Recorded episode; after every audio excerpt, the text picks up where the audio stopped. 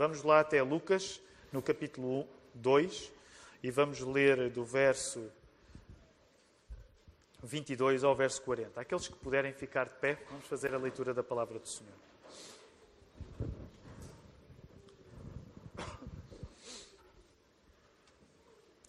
Passados os dias da purificação deles, segundo a lei de Moisés, levaram Jesus a Jerusalém para o apresentarem ao Senhor, conforme o que está escrito na lei do Senhor.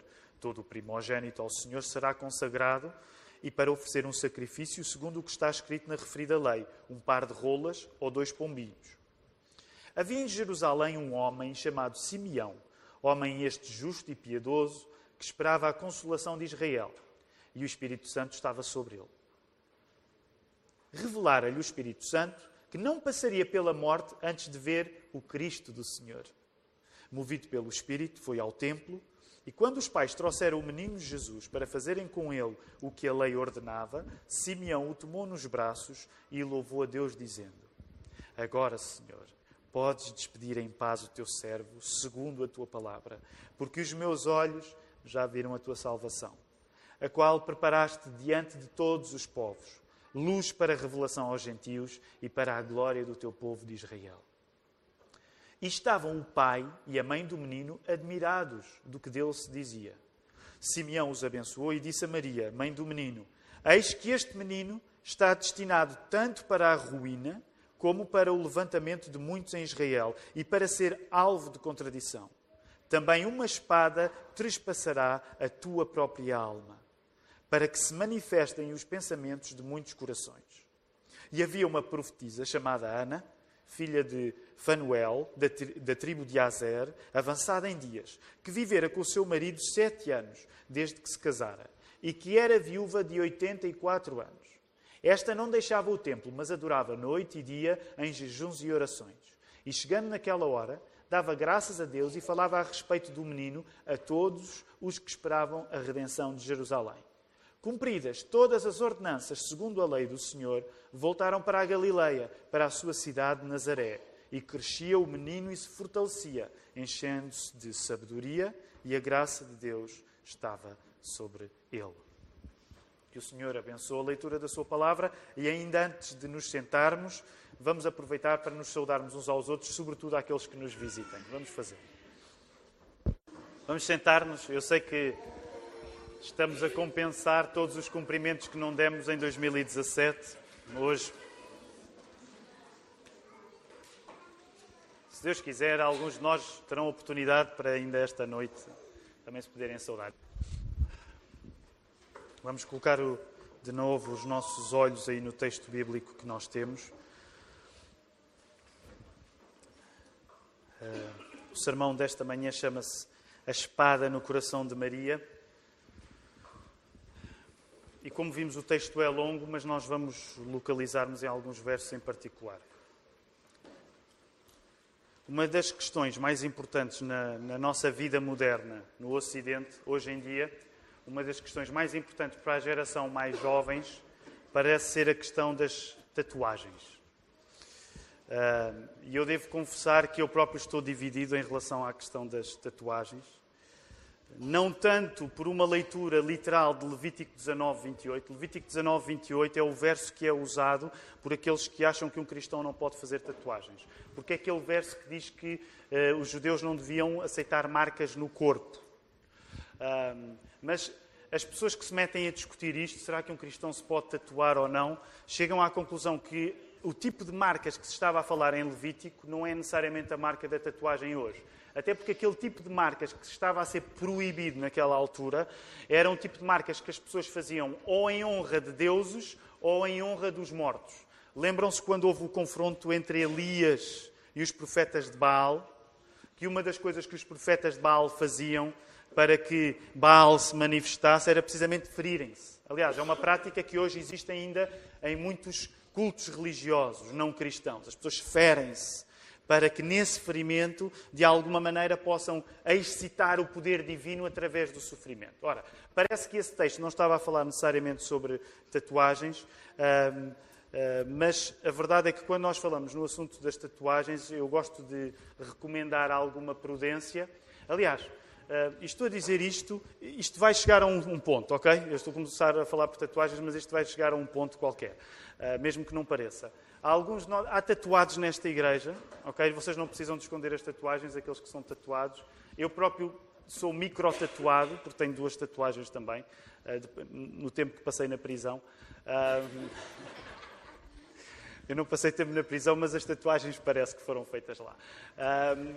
E uma das coisas que eu gosto de recomendar sempre que alguém me vem fazer a pergunta das tatuagens é que, antes de se tatuar, vá à praia de Carcavelos no verão, porque o festival é tão dantesco que a pessoa acho que perde, uh, perde a vontade de se tatuar. Há coisas tão horríveis a acontecer na praia de Carcavelos de, a partir das tatuagens que se calhar é o melhor antídoto.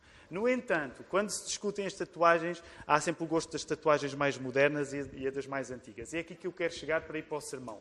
Nas mais antigas, que é o meu tipo de tatuagens uh, preferido, e eu não estou a aconselhar ninguém a tatuar-se, ok? Não estou a aconselhar. Mas para quem gosta de tatuagens mais clássicas, uma das tatuagens clássicas é sempre um coração com alguma coisa, ok? Nem que seja com mãe, mamã, uh, ou com a inicial do nome da nossa mulher, por saloio que seja, é uma tatuagem que é sempre bonita. Um, quando tatuamos no, a letra do nome da nossa mulher num coração. Um, é sempre bonito, eu acho. Mas ninguém está comigo.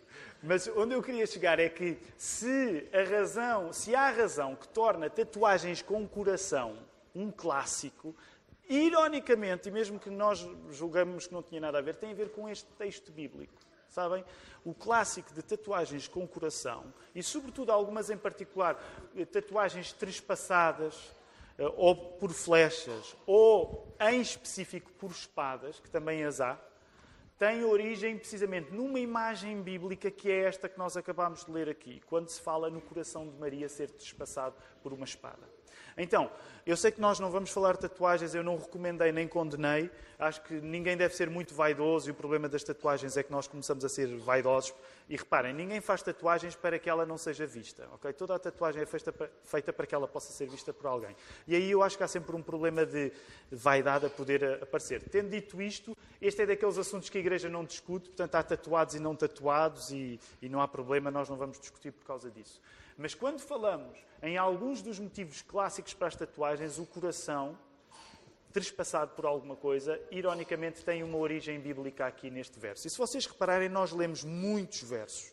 Lemos eh, praticamente 20 versos, num texto que é muito rico. Mas eu gostaria que nesta manhã nós nos cingíssemos aí ao verso 34 ou ao verso 35. Portanto, por favor, volta a ler aí. Aliás, 33, 34 e 35. Volta a ler esses versos, porque é aí que nós vamos ficar para o sermão de hoje.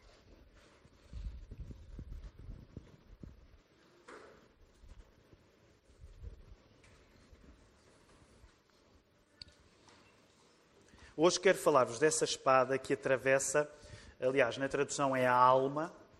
Uh, a alma pode ser equivalente ao coração, essa espada que atravessa a alma de Maria. Lembrem-se, a semana passada nós já estivemos a ouvir sobre Maria, sobre o, o exemplo incrível de humildade que Maria nos dá. Maria dá-nos um exemplo de humildade incrível. Esta semana nós somos inspirados pelo exemplo de dor de Maria. Semana passada fomos inspirados pela sua humildade, esta semana nós somos inspirados pela sua dor. E se, se, algum eh, se nós começarmos a pensar acerca desta imagem da espada no coração de Maria, eh, e, por exemplo, se vocês fizerem alguma pesquisa na internet, como eu fiz, vão-se perceber que o catolicismo romano está cheio de representações do coração de Maria. Tanto assim é que quando, numa cultura católica como é a nossa, quando se fala do coração de Maria, ele é chamado o quê? Como é que se fala geralmente do coração de Maria? Do Sagrado Coração de Maria. E se vocês procurarem algumas representações do Sagrado Coração de Maria, geralmente é desenhado um coração que até tem uma chama por cima, conseguem lembrar, uma chama por cima, pode ter coroas de flores à sua volta, e em algumas representações do coração, do Sagrado Coração de Maria, existe uma espada a trespassar o coração de Maria.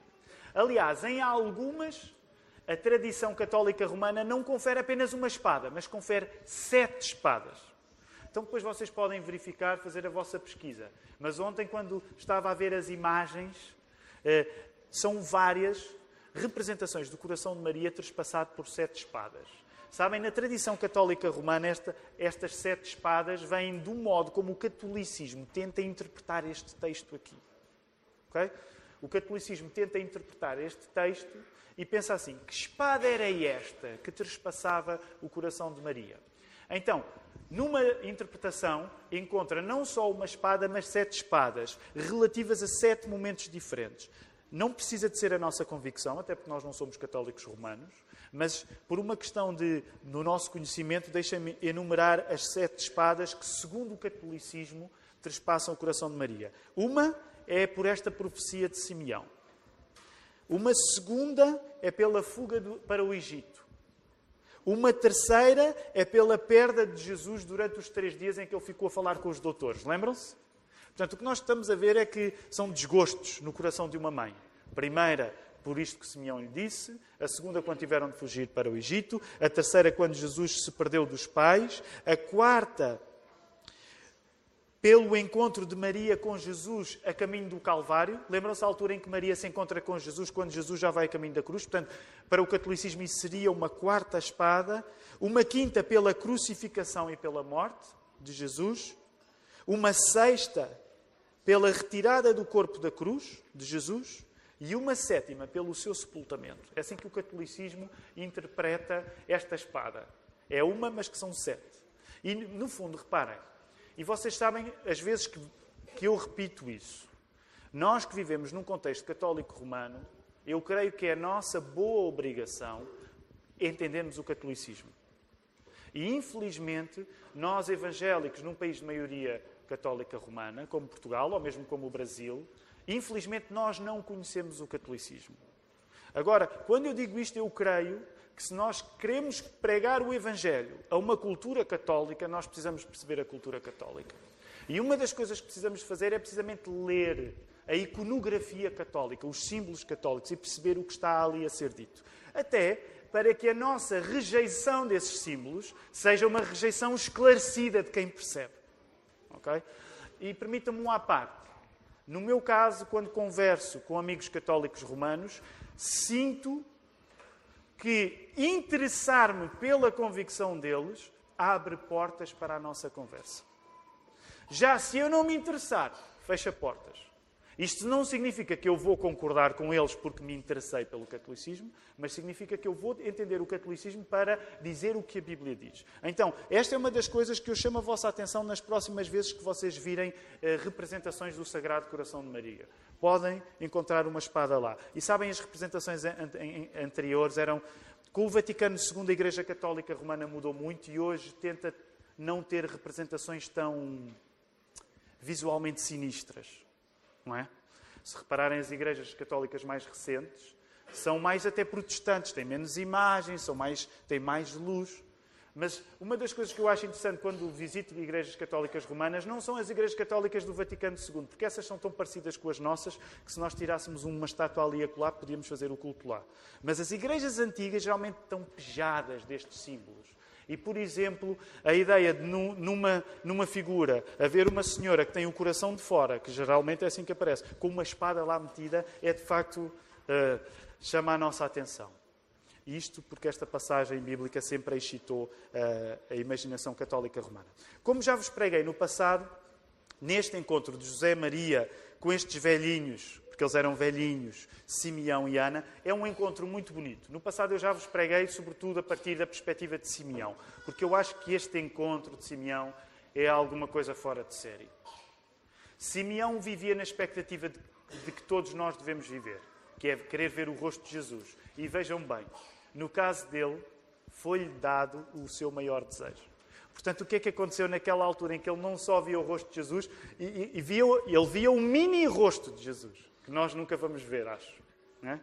Porque Jesus era bebê. Naquela hora, ele não só viu o rosto de Jesus, como Simeão pegou ao colo de Jesus. Nenhum de nós vai conseguir pegar ao colo de Jesus. Simeão foi-lhe dada uma graça especial. Já pensaram nisto? Simeão conseguiu pegar em Jesus ao colo. Tu não vais conseguir pegar em Jesus ao colo, mas Simeão conseguiu. Este texto é um texto muito bonito. Mas hoje, como vos disse, o objetivo é, é concentrarmos na questão da espada. E para isso eu gostaria que fôssemos a par e passo, brevemente, aí a partir do verso 34, naquilo que Simeão vai dizer. Eu vou partilhar três passos que são importantes para nós esta manhã. Portanto, voltem aí, por favor, ao verso 34, para irmos agora devagarinho entender o que é que está aqui a acontecer. Em primeiro lugar, Olhando para o verso 34, para as palavras de Simeão, nós devemos sublinhar a presença física de Jesus naquela cena. Este menino está. Vejam o verso 34. Este menino está. Eis que este menino está. E parem aí, não leiam mais agora. Este menino está. Ou em traduções mais recentes, como por exemplo a tradução do Frederico Lourenço, e a tradução do Frederico Lourenço tem muito que se lhe diga, verdade seja dita, mas também há, é, é, útil nós consultarmos outras traduções. Por exemplo, ehm, na tradução do, do Lourenço, ele diz assim: Este menino está aqui. Okay? Este menino está na, na tradução da Almeida, este menino está aqui na tradução de Lourenço. É verdade que nós estamos a interromper a frase para aquilo que vai ser continuado, mas estamos a interromper a frase para que tu possas sublinhar uma coisa que a Bíblia te está a dizer, que é há um facto a acontecer e é o facto de Jesus ser e estar entre aquelas pessoas. Jesus é e Jesus está entre aquelas pessoas. E já percebes onde é que eu quero chegar ao pregar isto para nós esta manhã. Jesus é e Jesus está entre nós. Esse é um primeiro facto. Jesus é e Jesus está entre nós. Lembram-se aqui há uns domingos falámos na importância da, da igreja e dissemos a igreja é o lugar onde Jesus está de uma maneira especial. Jesus é e Jesus está entre nós. Em segundo lugar, voltemos a essa frase, nós devemos sublinhar nessas palavras de Simeão, devemos ir um bocadinho mais à frente e ler mais. Este menino está destinado tanto para a ruína como para o levantamento de muitos em Israel. Este menino está destinado tanto para a ruína como para o levantamento de muitos em Israel. Ou na tradução do Frederico Lourenço, este menino está aqui para a queda e ressurgimento de muitos em Israel. E isto significa uma coisa: o facto de Jesus ser e estar entre nós é bom para uns e mau para outros. Já pensaram nisto? Então, mas o Natal não é aquela época, paz na terra aos homens a quem Ele quer bem, que o facto de Jesus vir é, deve ser bom para todos. O problema é que o mesmo evangelista que conta da visitação dos anjos aos pastores, onde essa frase tem um papel, ele vai dizer que o facto de Jesus ser e estar entre nós, através das palavras de Simeão, é bom para uns e mau para outros. Por isso é que nós nunca podemos ficar com uma visão superficial do Natal. Ah, uma, o Natal, uma coisa boa, aconchegante. Sim, o Natal pode ser isso tudo, mas a mensagem do Natal é a mensagem daquilo que Simeão estava a dizer. Ele estava a dizer: Este menino está aqui para ser levantamento de, um, de uns e queda de outros. O facto de Jesus ter vindo, a mensagem do Natal significa que para uns isso é uma boa notícia, para outros não é uma boa notícia. É isto que Simeão estava a dizer com o bebê ao colo. Em terceiro lugar, e continuemos a ler esta frase, devemos sublinhar que o facto de Jesus ser e estar entre nós implica uma reação contra Jesus e, consequentemente, contra todos aqueles que recebem Jesus. O que é que diz aí o verso? Este menino está destinado tanto para a ruína como para o levantamento de muitos em Israel, e para ser alvo de contradição. Na tradução de Lourenço, este menino está aqui para a queda e ressurgimento de muitos em Israel e para ser sinal recusado. Para ser um sinal recusado. Então, o primeiro ponto é que Jesus é e está entre nós. O segundo ponto é que o facto de Jesus ser e estar entre nós é bom para um para uns e mau para outros. E o terceiro ponto é que o facto de Jesus ser e estar entre nós implica que vai acontecer uma reação a Jesus, uma reação contra Jesus. E podemos adivinhar, consequentemente, contra aqueles que recebem Jesus. Destes três passos sai uma consequência global já no verso 35. No final do verso 35. Há um para. Porquê é que estas coisas estão, estão todas a acontecer? Elas estão a acontecer para. E, e, e qual que para é esse? É o para que diz: para que se manifestem os pensamentos de muitos corações. A ideia, pelo verbo usado no grego, até porque o verbo que aqui está a ser usado no grego, no, no caso do, do verbo manifestar, é o verbo que dá origem à palavra apocalipse. Portanto, a ideia aqui é que Jesus vem para que haja um apocalipse e se conheça o coração de cada pessoa. Jesus vem para que haja um apocalipse, uma revelação e que o coração de cada um de nós fique à mostra. Aquilo que nós geralmente podemos esconder, porque os nossos pensamentos ninguém sabe senão nós, Jesus vem para que os nossos pensamentos deixem de ser apenas nossos. Já pensaram nisto? Por isso mesmo é que isto é uma boa notícia e uma má notícia. Por uma simples razão. Porque nós temos pensamentos bons, mas também temos pensamentos maus. E o que Jesus também vem fazer, a mensagem do Natal também é, é que Jesus vem para que aquilo que tu guardas em segredo seja revelado.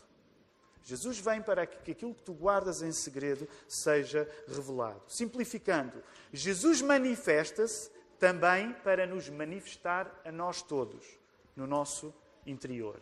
Jesus manifesta-se para nos manifestar a nós todos no nosso interior. Quer isso seja uma coisa boa, quer isso seja uma coisa má. Esta também é a mensagem do Natal. Agora, há uma diferença entre Jesus manifestar o que vai dentro do nosso coração com a nossa aprovação ou sem a nossa aprovação. O que é que eu quero dizer com isto? A mensagem do Natal, da primeira vinda de Jesus, é por isso que nós seguimos o Advento, para lembrar a primeira vinda de Jesus, porque estamos à espera da segunda vinda de Jesus. A mensagem do Natal, da primeira vinda de Jesus, é nós aceitarmos este apocalipse na nossa vida como uma libertação. Uma das coisas que a mensagem do Natal te quer dizer é: aceita a ideia de que Jesus veio para que tudo o que está no teu coração seja conhecido. Aceita a ideia de que Jesus veio para que haja um apocalipse na tua vida e aquilo que tu guardas em segredo possa ser manifestado para todos. Aceita essa ideia. Até porquê? Porque se tu não aceitares essa ideia na primeira vinda de Jesus, vais ter de lidar contra a tua vontade com essa ideia na segunda vinda de Jesus. Estão a seguir-me? Se tu não quiseres lidar pacificamente com a ideia que Jesus vem para revelar o teu coração, tu vais, ler, vais ter de lidar não pacificamente com o facto quando ele vier na segunda vinda. E por isso é que a primeira vinda é uma oportunidade de graça fantástica. Porque Jesus vem e uma das coisas que Ele quer fazer na tua vida é mostrar o que está no teu coração. Que tu possas ser iluminado no teu interior. Porque se tu recusares isso, o que vai acontecer é que na segunda vinda Ele já não vai. Ele já não vai poder receber isso com graça, mas Ele virá como um juiz. É isso que o Apocalipse diz. Quem não aceita Jesus como um Salvador na primeira vinda vai ter de ser obrigado a aceitá-lo como um juiz na, na segunda. Quem não aceita Jesus como Salvador na primeira vinda vai ter de assumir Jesus contra a sua própria vontade como um juiz na segunda. Aquilo que tu quiseres esconder agora, tu não vais ter hipótese de esconder quando Jesus voltar. Mesmo que Jesus volte depois de tu morreres. Aquilo que tu quiseres esconder agora, tu não vais ter chance de esconder mais tarde. Por isso mesmo, é que a mensagem do Natal, da primeira vinda de Jesus, é aceitarmos este apocalipse na nossa vida como uma liberdade e não como uma obrigação. Logo, um dos meus apelos e de qualquer pregador do Evangelho deve ser sempre: porquê é que tu não confessas a Jesus aquilo que está no teu coração já? Porquê é que não confessas a Jesus aquilo que está no coração já? No tempo que é aceitável da sua graça. Porquê é que tu não te ofereces este apocalipse na tua vida? Porquê é que tantos de nós, eu incluindo, passamos a vida a desapocaliptizar-nos, a esconder, a esconder, a esconder, a esconder. Lembram-se há uns meses quando vos falava na importância da confissão de pecados? Quando nós não confessamos pecados, nós desapocaliptizamos-nos. Tentem lá dizer isso, desapocaliptizamos-nos, não é fácil dizer. Tentem lá dizer. Um, dois, três. Nem tentam, não conseguem. É difícil, eu, eu, não estava escrito, ok? Mas percebem a ideia? Nós passamos a vida a desapocaliptizar a nossa vida, que é criando véu sobre véu, sobre véu, sobre véu, blindagem sobre blindagem, aparência sobre aparência. E não percebemos que o menino veio para tirar os véus, para nós podermos, junto de Deus, dizer aquilo que somos, a verdade que somos. não precisarmos de nos maquilhar. Ora, qual deve ser a nossa resposta a tudo isto? Devemos responder a tudo isto iluminados pelo exemplo de Maria. Simeão explicou a Maria que todas estas coisas seriam acompanhadas de uma alma, de uma espada trespassando a sua alma. E é verdade nesta manhã que nenhum de nós é Maria. Ok? Ninguém aqui é Maria. Mas eu creio que nós podemos e devemos aprender com o exemplo de Maria. Aliás, já a semana passada vos disse, às vezes, a coisa tonta que é os evangélicos fugirem de aprender com Maria. Maria está aqui para tu aprenderes com ela. Nós devemos ser biblicamente marianos. Não somos marianos como a Igreja Católica Romana é, mas devemos ser biblicamente marianos. Aprender com Maria, porque ela está nas Escrituras para nos ensinar também. E hoje eu gostaria que tu aprendesses como Maria. De certo modo, imitando Maria, quem recebe Jesus também vive com uma espécie de espada atravessada na alma. Sabem? Quem vive com Jesus também vive com uma espécie de espada atravessada na alma. Nós não somos pais nem mães de Jesus. Mas se Jesus veio salvar-nos através de um gesto de sofrimento que foi a cruz, porque era a cruz que ele precisava, era a morte que ele precisava de morrer para pagar o prejuízo que os nossos pecados ofendem a Deus. Se Jesus precisou de sofrer, a sua mãe que o seguiu sofreu com o sofrimento de Jesus. Então, se Maria sofreu com o sofrimento de Jesus, como é que tu queres ser cristão e não sofrer com o sofrimento de Jesus? Não faz sentido. Como é que nós podemos querer vender uma versão do cristianismo onde o sofrimento não existe? Não é possível nós vivermos a fé em Jesus sem que haja espada, sem que haja presença do sofrimento no nosso coração. Eu acredito que é possível nós tirarmos mais do que uma resposta para o que é que significa esta espada atravessada no coração de Maria. E eu não sei como responder isto. Não sei, como, não sei explicar tudo aquilo que está na ideia da espada atravessar a alma de Maria. Mas seguramente sei que viver com uma espada atravessada na nossa alma, seguindo o exemplo de Maria, significa que eu não vivo a fugir do sofrimento. Eu não posso viver a fugir do sofrimento. Eu encaro o sofrimento como uma parte natural de seguir Jesus. E, e, reparem, agora nós não temos tempo para ir a todos os detalhes, mas uma das coisas interessantes, uma das coisas interessantes é que se vocês tomarem atenção à maneira como Lucas descreve as atitudes de Maria, a sério, façam este exercício qualquer dia. Vão, leiam o Evangelho de Lucas só à procura de Maria, no Evangelho de Lucas. E reparem a, man a, a maneira como Maria guarda as coisas no coração. Lembram-se? Maria guardou quando houve o, o anjo Lucas 2, nós lemos o texto da Natividade na segunda-feira passada, ela guardava aquelas coisas no coração. Agora o coração dela está trespassado por mal. Já viram a maneira tão rica como Maria nos pode ensinar com as atitudes do seu coração, com a sua humildade? Como é que nós podemos querer seguir o filho de Maria sem imitarmos a sua mãe? Eu estou a falar a partir da palavra. Como é que nós queremos seguir o filho de Maria sem imitarmos a sua mãe? Não é possível. Nós temos de aprender com humildade Maria. Por outro lado, e quero concluir, eu disse que quero concluir, eu não disse vou concluir, ok? Só para. Mas, eu, mas estou a aproximar-me do fim. E, e, como não é possível explicar tudo o que está aqui, é, é, é, necessário fazer aqui uma relação. Até porque é interessante a internet, pois algumas pessoas.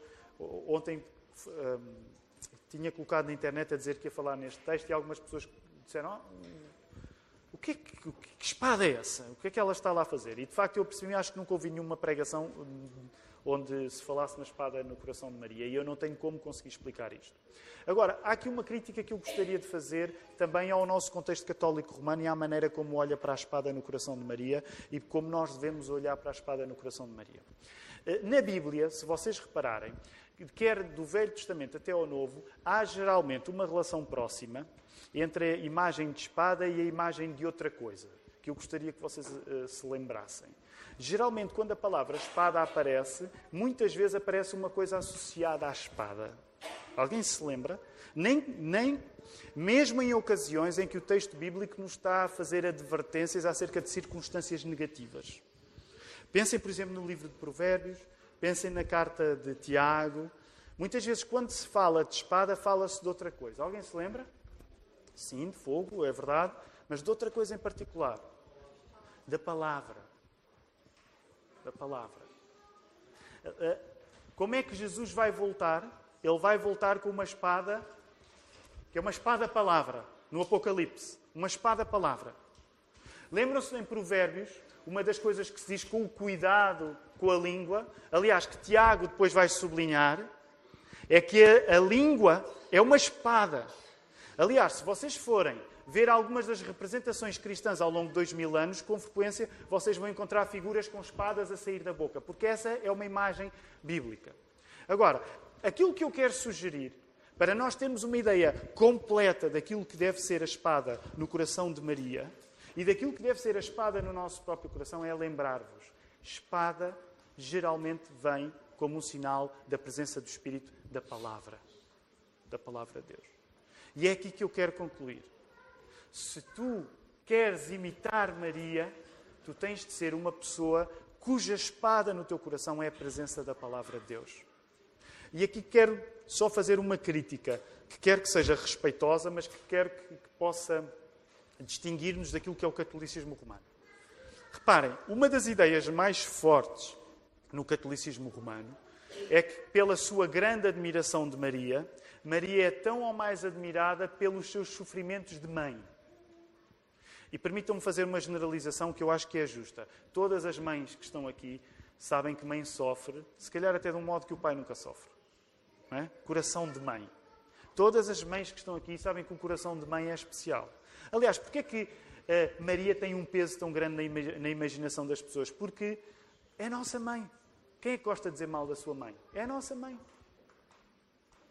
Por isso mesmo, quando os católicos romanos olham para Maria, eles ficam impressionados com o exemplo de mãe. E a tendência é olharem para o sofrimento da mãe como uma espécie de vitória final.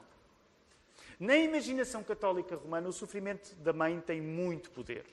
Agora, eu gostaria de ser justo com o sofrimento de uma mãe, porque todos nós, quando pensamos nas nossas mães, provavelmente vamos reconhecer que as nossas mães sofreram muito por nós. Concordam? Ou que ainda sofrem muito por nós. E a ideia de uma mãe sofredora é de facto uma ideia, é uma ideia forte e é uma ideia bíblica. Mas deixem-me temperar esta ideia com aquilo que espada também quer dizer. Se nós ficarmos apenas impressionados com os sofrimentos de Maria, nós vamos colocar Maria num sítio que a Bíblia não, não a colocou. Se eu ficar demasiado impressionado com os sofrimentos de Maria, eu vou criar dos sofrimentos de Maria uma espécie de mérito pessoal dela. Tanto assim é que o catolicismo depois chegou ao ponto de considerar não só que Maria tinha sido concebida sem.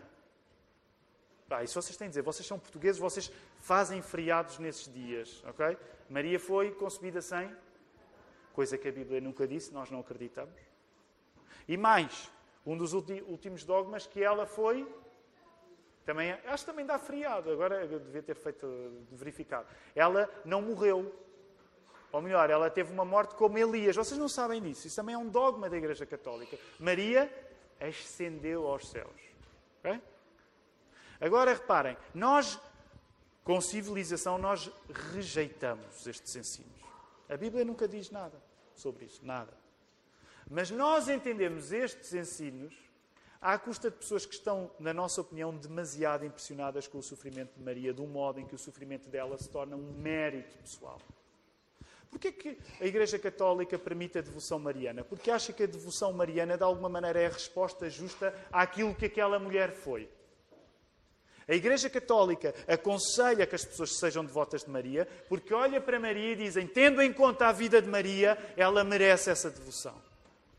Mas é aí que a espada tem de ser mais a palavra do que apenas o sofrimento. Estão a acompanhar-me? A espada no coração de Maria tem de ser aquilo que ao longo de toda a Bíblia a espada também era, que era a palavra de Deus. E gostaria de concluir este sermão dizendo assim: Nós estamos no último domingo de 2017. Daqui a umas horas, se Deus nos acrescentar a vida até lá, nós vamos estar em 2018. Eu gostaria de te impressionar com esta imagem da espada no coração de Maria dizendo: Porquê é que tu não colocas a espada da palavra de Deus no teu coração em 2018? Porquê é que tu não fazes um compromisso com Deus de leitura, não me levem mal, mas leitura decente da palavra de Deus? Há pessoas aqui que já, já confessaram o seu pecado. Já me disseram. E não foi em jeito de confissão. Bem, foi. Mas disseram: Ah, eu acho que nunca li a Bíblia do início ao fim. Eu não estou aqui para carregar a tua culpa. Eu estou aqui para mostrar o caminho para tu aliviares com Jesus. Mas tu és um homem crescido que sabe ler, ou uma mulher crescida que sabe ler. Tu tens de colocar a espada no teu coração. Tu tens de ter um compromisso real de leitura da palavra de Deus. Tu tens de ter prazer na lei do Senhor. Vocês já pensaram que Maria e José cumpriram a lei porque sabiam que a lei era aquilo que os salmos diziam acerca da lei? A lei é o lugar onde nós vamos ter prazer em Deus.